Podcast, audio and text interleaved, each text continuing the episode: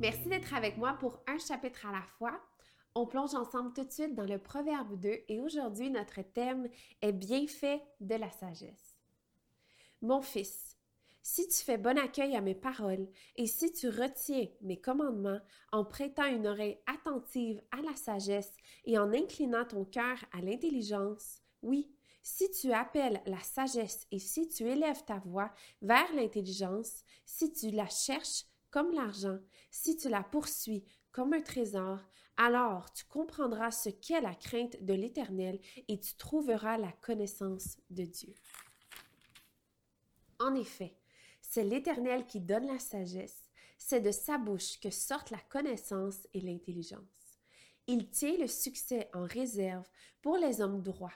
Il est un bouclier pour ceux qui marchent dans l'intégrité. Il protège ainsi les sentiers de l'équité et il veille sur le chemin de ses fidèles. Tu comprendras alors ce que sont la justice, l'équité, la droiture, toutes les routes qui mènent au bien. En effet, la sagesse viendra dans ton cœur et la connaissance fera les délices de ton âme.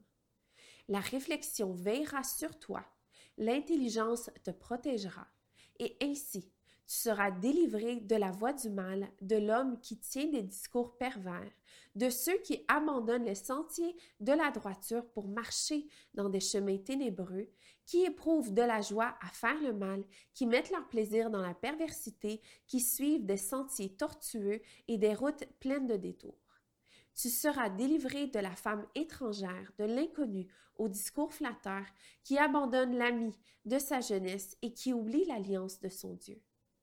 En effet, sa maison penche vers la mort et sa route conduit vers les défunts.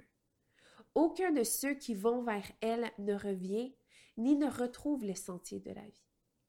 Tu marcheras ainsi sur la voie des hommes de bien, tu persévéreras sur les sentiers des justes. En effet, les hommes droits habiteront le pays, les hommes intègres y resteront, tandis que les méchants seront exclus du pays, les infidèles en seront C'était tout pour aujourd'hui. J'espère vous retrouver demain, soit en capsule ou en podcast.